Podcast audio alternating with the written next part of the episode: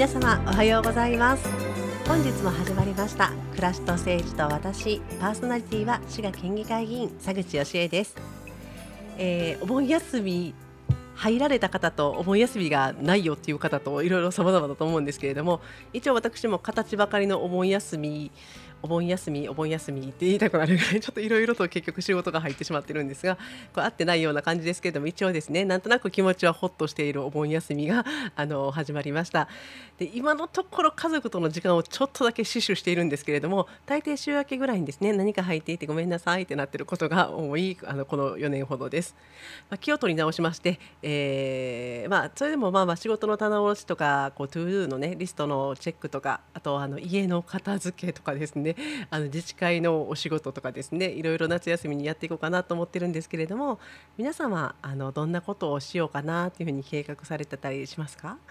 えー、例えばこう旅行とか楽しいイベントはもちろんいいなと思うんですけれどもあの私ですね今日は久しぶりにあの以前ランチタイムオーツを聞いてくださってた方には馴染みがあるっていただけると嬉しいんですがあの遺言の佐口と言っていた頃のあのいわゆる終わる方の活動とか方の就活をやってた頃のお話を少しさせていただきたいと思います。っていうのがこういうお盆休みとかあのお正月休みとか親族の方が集まったりお墓参りに行ったりっていう形でちょっと長期の休みがある時にかつて私行政書士としてその就活にちょっとちょっと考える時間をとってみてくださいということをお勧めしておりました。もちろんですねお一人でじっくり考えていただくっていうゆったりした時間を持っていただくのも素敵ですしあのご家族ご親族集まられますのでちょっとですねあのいきなりこうドトンと重い話じゃなくってちょっとずつちょっとずつ毎年毎年深めていくような形で、えー、自分の将来未来どうしていきたいのかっていうところをあの終わる方の活動の就活っていう意味であの考えてみていただくお時間を取ってくださいっていうことをかつてお勧めしておりました。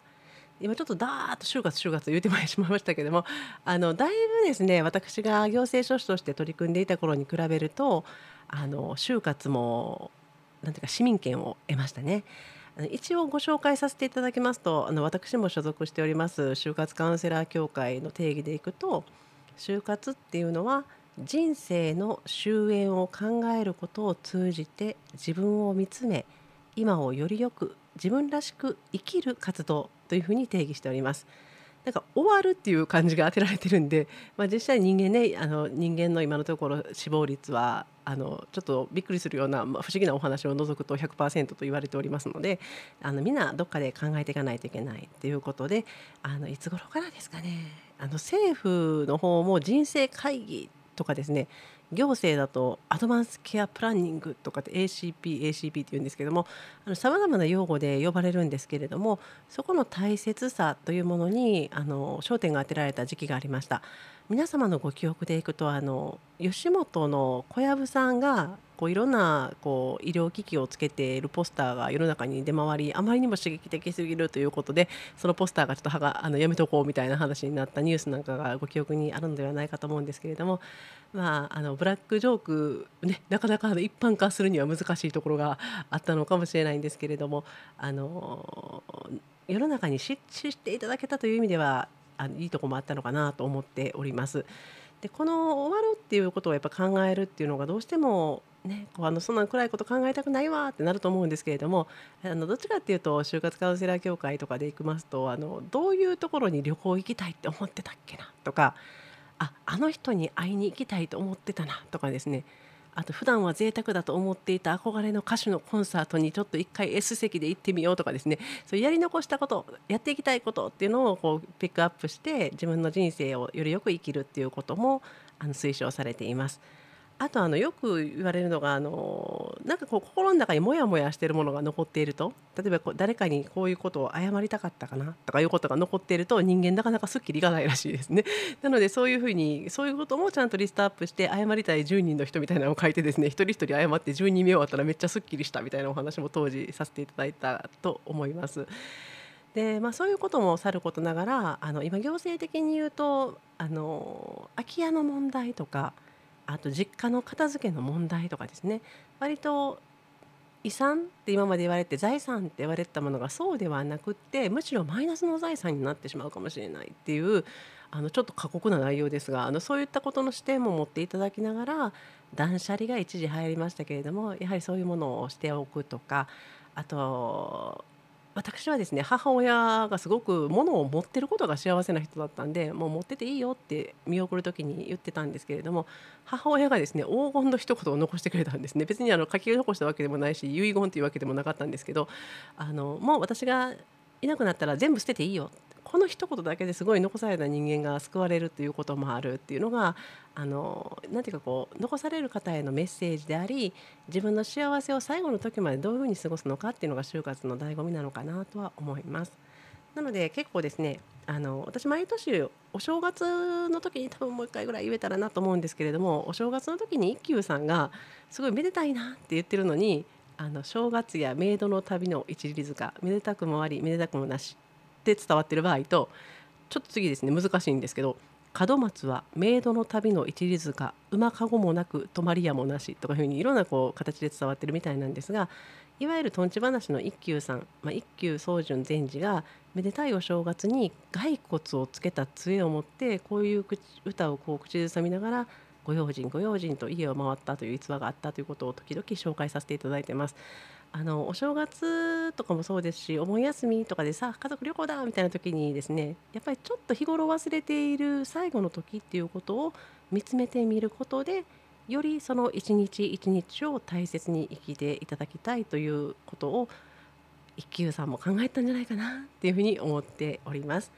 で滋賀県でもですね実は市政講和会あの死生観の死生死ぬと生きると書く字ですねの講和会というのがあの去年とか一昨年とかも開かれてましてこれはあの三日月知事が、えー、取り組みたいというふうに何年か前におっしゃってそこからですね、えー、企画がなされて本当になかなか行政がこの死というものについて真正面から取り組むということには先ほどの人生会議のポスターではありませんがあのご批判も集まるところなんですけれども非常に勇気を持って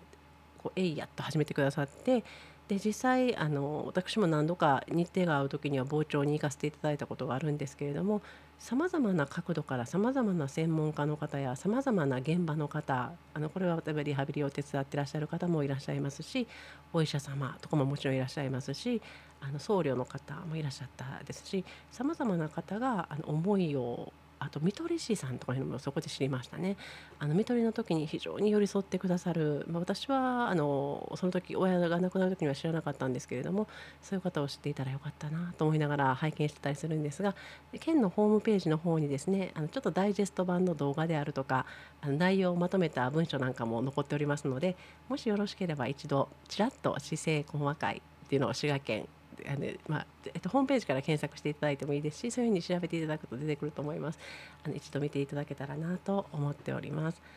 であのご家族、まあ、せっかくですのでもともと専門家でと言いましてもですねあのもう知識の更新というのは専門家と名乗るにはお恥ずかしいぐらいもう今県議の方に集中してしまってますのでなかなか更新ができないんですけどかつてのやっぱりあのレジュメをいろんなところでセミナーをさせていただいたのでかつてのレジュメをちょっと見直してたんですよね。そうすると私自身がですね 耳が痛いなと思うような話題が結構入ってましてあの例えば物の片付けの話とかあの自分がなんか自分に対して今しめながら話しておりますとか言いながらその時も話してたんですけども あの物が増えるスピードとかを考えると意識してないと物が増えるのでとにかく断捨離で片付けていきましょうっていうことで計算してるそのレジュメが出てきてですねもしこれが仮に4人家族だとすると1日1人が1個何かを持ち込むと365日で1460個のものが増えますってこれはちょっと違う、ねえーと、整理収納アドバイザーとかにもこういう話が出てくるんですけれど私も資格は最後まで取れなかったんですがちょっと勉強していたので。あの50年住むとですねトラック3台分の不用品がたまると言われてましてあのもし50年住んでらっしゃる方が見ていただくと多分後ろにそういう荷物があるんではないかとこの辺をちょっとお盆休みにまあ、暑いのでゆっくりと冷たいものと水分をしっかりとっていただきながらしていただくといいのかなと思うようなお話があったりあとそうですね、えー、やっぱりこううちは揉めないわよ財産ないからっていう家が一番揉めてしまいますみたいなことを当時話してたんですよね。あのだいたい家が1軒だけあって現金が少ないお家というのがあの財産をいざ分けようってなった時にあの子どもさんだけだったらいいんですけどやっぱりさまざまな関係者が出てきたりもしますのであの分けにくいっていうところでこう喧嘩になってしまうっていうようなことが残念なんで、まあ、当時は遺言残してくださいねみたいなお話をさせていただいてました。でさらにですねあの、まあ、揉め事を防ぐという意味でそういうのをやっておくっていうのもいいんですけれどもあの今私も県の方で取り組ませていただいてますが例えばこう遺言によって今飼ってらっしゃるというか、まあ、一緒にすごい住んでらっしゃるペットを守るというようなことができたりこれはあの民事信託という仕組みを使ったり遺言だったりいろいろですけれどもあとあの遺贈寄付って言われるあの遺言で寄付をするってことができます。これは人生最後の社会貢献と言われてるんですがあのこう遺言による寄付を行うことで例えば自分が思い入れのあるところにあの別に全財産寄付しなさいとかいう話ではないので例えば私の財産の中からあの一部10万円だけとか1万円だけとかいう形でこう遺贈寄付っていうのをあの行うということがだんだんですね、えー、行政の方でもいろんな国、えー、静岡とかはすごかったかなあのいくつか検索してみると遺贈っていうのはあの遺言の遺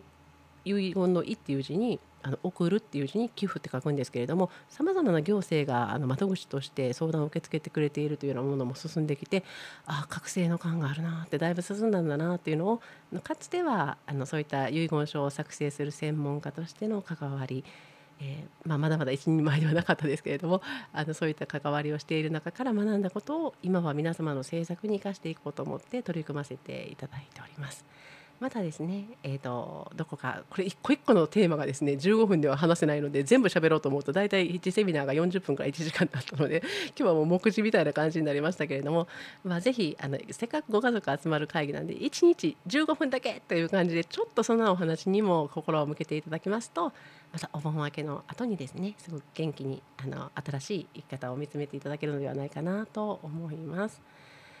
あの休みになりますとねこう開ける時にぼんやりと考えてしまうと逆に暗くていらんのこと考えてしまうということもあると思うんですけれどもぜひ明るく前向きにですねあのコロナの明けた後で苦しい時なんかもあると思います。私どもいくつかご相談を受けております。何かあったら佐口にもご連絡いただきたいと思います。あの最悪なことなんかにはいかずにできるだけ皆様の明るい人生笑顔で時間が経ってみれば笑顔になる人たくさん見てきましたのでぜひこのお盆休みですね前向きな気持ちで就活にも取り組んでみていただければと思います。あっという間に終わりの時間が近づいてまいりました。就活テーマやとギリギリになるやろうなと思ってたんですけど予想通りですね。あの、はい、あの終わりもうすぐ終わりなので最後のご案内ですが FM オーツでは毎週7時45分からこの放送させていただいております。アプリ FM プラプラから、えー、聞いていただけますし簡単にメッセージを送っていただけますのでスマホなどお持ちの方はぜひ FM プラプラをダウンロードなさってみてください。さて終わりのお時間です。聞いていただきまして本日もありがとうございます。お休みの方もお仕事の方も良い週末をお過ごしください。というか良いお盆休みですね。お過ごしください。暮らしと政治と私佐口義恵でございました。